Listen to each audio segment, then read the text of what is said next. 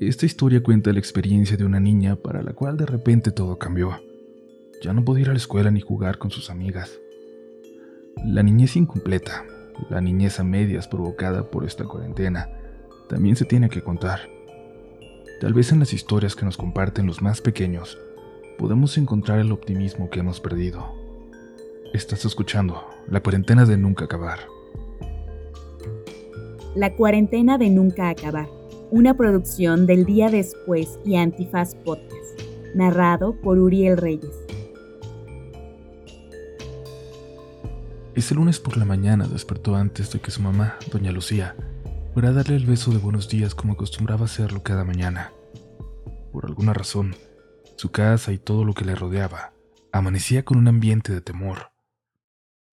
Sentada en la orilla de su cama con una gran sonrisa, de esas cargadas de inocencia y del más puro amor, estaba Nelly, una niña de tan solo ocho años. De ojos cafés grandes, cabellera larga, siempre sostenida de un moño rojo. Una niña en esa edad en la que solo le importa jugar y divertirse. Su madre sabía que ella era especial por su capacidad de observar y de comprender lo que pasaba a su alrededor con una edad tan corta. Pronto se dio cuenta de que en su casa el televisor siempre estaba encendido en el canal de las noticias, se sabía los anuncios de memoria ya que en ningún momento cambiaban de canal. Desde ese día las cosas empezaron a cambiar. Los vecinos de la zona donde vivía ya no salían de sus casas. No tenía que ir a la escuela, no podía salir a jugar con Rosita, su amiga que vivía en la casa de enfrente. La noticia de aquella enfermedad que quejaba a algunos países, que estaban a miles y miles de kilómetros, estaba ahora más cerca de lo que imaginaba. La noticia de que el pueblo donde vivían registraba su primera muerte por COVID-19 era alarmante, y triste el saber que a unas calles, personas que todos conocían, eran los señalados de traer la enfermedad. Nelly escuchaba las conversaciones de sus padres, donde acusaban a esas personas de tenerlo merecido, con aquella frase trillada y acusadora de algo deben estar pagando. Solo buscaban algún culpable. La niña recordó una de las pocas clases que pudo recibir en su escuela. Se acordaba muy bien porque ese día se puso su vestido favorito de color rojo, no de un rojo normal, sino como ese rojo intenso como el de los atardeceres que veía desde la ventana de su casa. La maestra hablaba sobre la empatía y la solidaridad entre compañeros de clase, y es que precisamente su compañero de clase, Josué, había quebrado la escoba del salón. No se burlaron, no lo acusaron, no lo culparon. Más bien la escondieron, y otro compañero trajo una nueva al día siguiente.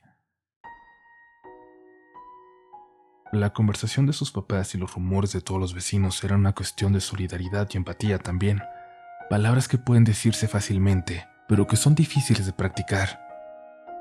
No era cuestión de buscar un culpable, tampoco de acusar, sino de preguntarnos, ¿y si me hubiera pasado a mí?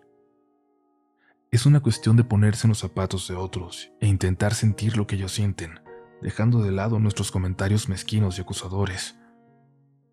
Estimados conciudadanos, cada día a las seis de la tarde su familia se reunía en la sala, sentados en un sofá que su papá, Andrés, había ganado en un sorteo un año anterior. Escuchaban el mensaje del presidente, pero también Nelly escuchaba en las noticias de las mañanas que era un gobierno que no estaba preparado para recibir una enfermedad de tal magnitud. Nelly recordaba bien palabras que había escuchado en la televisión. Que Dios les bendiga, pero especialmente que Dios bendiga a Guatemala. De alguna forma la mantenían confiada de que todo iba a estar bien. Para Nelly, todo lo que tuvo que ver con la escuela empezó a complicarse.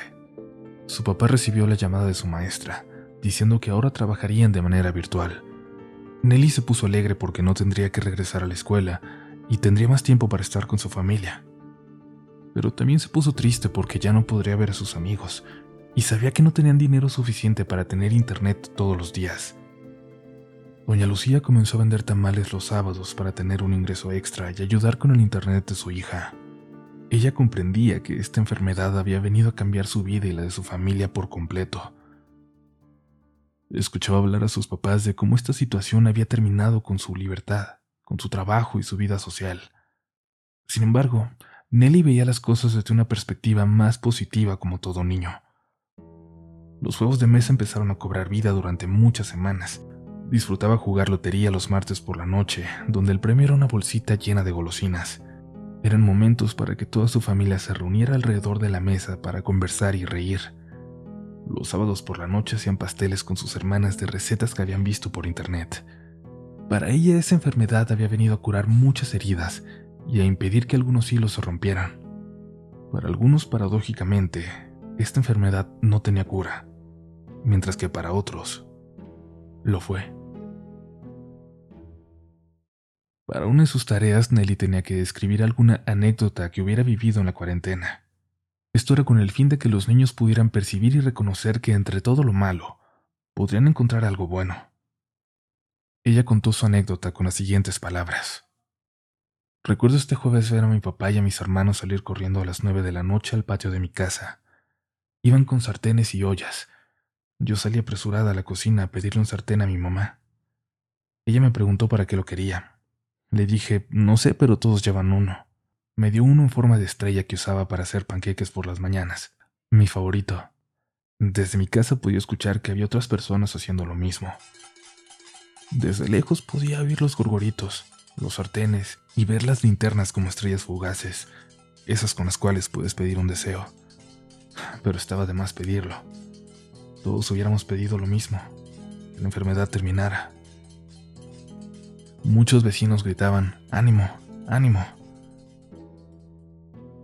Yo no estaba consciente de la gravedad de la situación que pasábamos, pero hubo algo en mi corazón que se estremeció de alegría y me dio algo.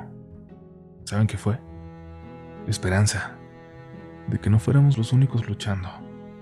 Y de que un día no muy lejano saldríamos todos de esta situación.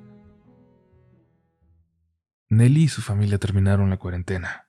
Aún no acaba las tareas de la escuela, pero sigue esforzándose. Lo que para muchos fue un encierro, para ella fue una oportunidad para recuperar lo que había perdido junto a su familia. La pandemia le dejó dos cosas. Le recordó disfrutarla más y complicarse menos. La segunda es que ella y su familia, el día que vuelvan a salir y ser libres, no lo harán como los mismos de antes.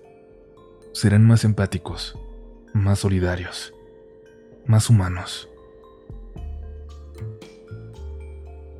Si te encuentras pasando por momentos difíciles y necesitas apoyo psicológico, ingresa a www.eldiadespues.mx y una red de especialistas en salud mental podrán apoyarte. Estamos contigo. Mi barrio me respalda. La cuarentena de nunca acabar. Una producción del día después y Antifaz Podcast. Narrado por Uriel Reyes. Idea original, Viridiana Ramírez. Productora ejecutiva, Ixchel Cisneros.